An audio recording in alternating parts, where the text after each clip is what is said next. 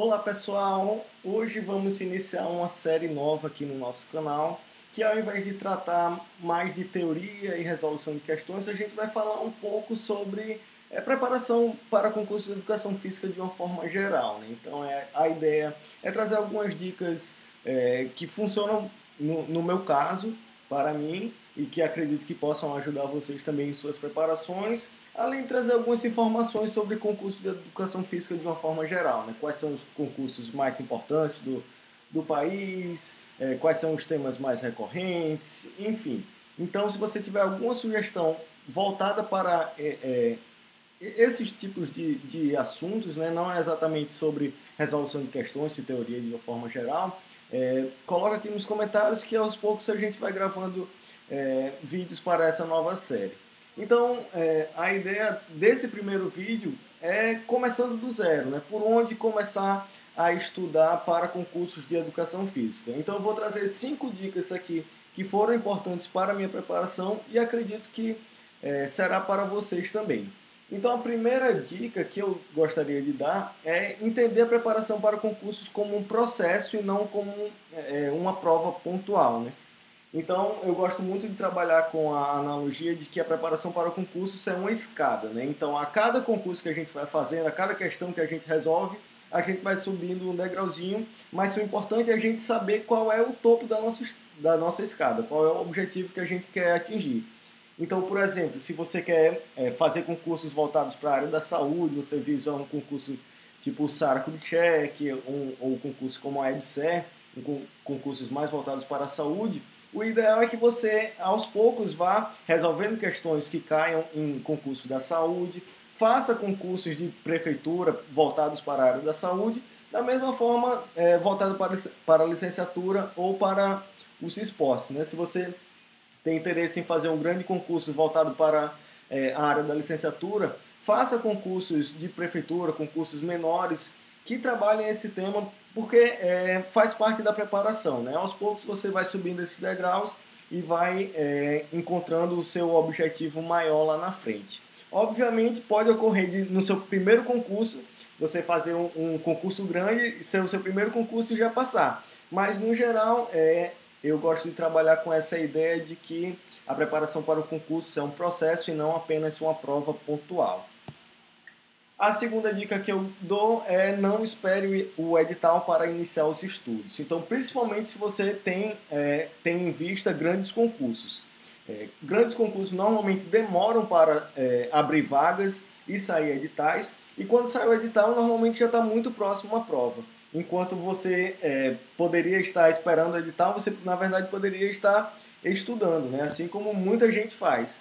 Então, é, mesmo sem o edital, já dá para você começar a sua preparação buscando principalmente os temas recorrentes.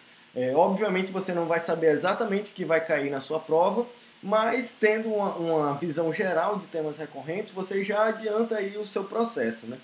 Como, por exemplo, na, em provas da licenciatura. Muito provavelmente é, você sempre vai encontrar questões sobre abordagens e tendências pedagógicas. Na área da saúde, você normalmente vai encontrar questões sobre aptidão física e saúde, recomendações de saúde, algumas questões sobre é, efeitos do exercício.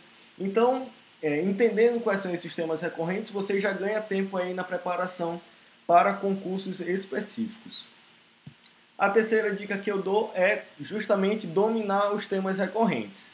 É, obviamente, em nossa prática profissional, a gente acaba é, tomando uma especialidade, né, focando em algo mais específico da educação física. Mas quando a gente fala em concursos, a gente tem que ser generalista.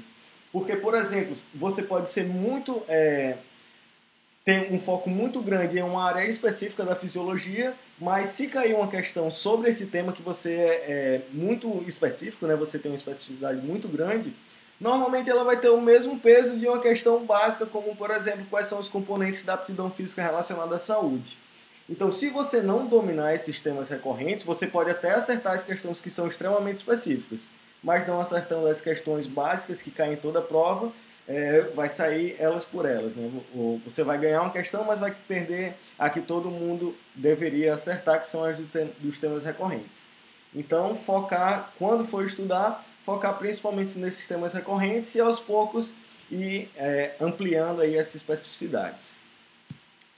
A quarta dica é ler editais passados e buscar bibliografias recorrentes.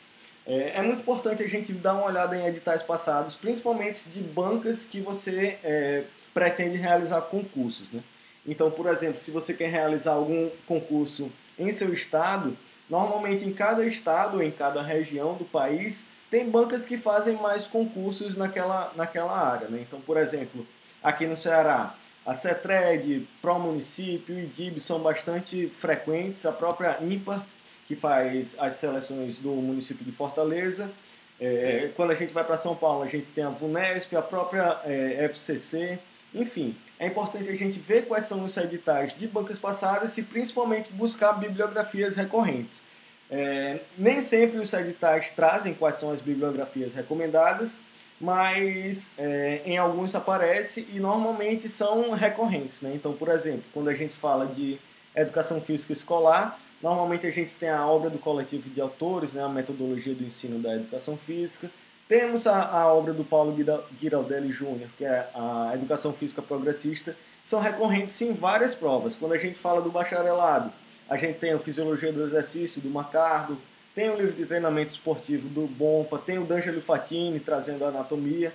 Então essas obras são obras clássicas que obviamente você não precisa ler toda né, a obra completa para fazer uma prova de concurso, mas é importante é, verificar quais são os temas recorrentes e aí é, estudar a partir delas, né, já que são as obras de, de referência normalmente para concurso de educação física.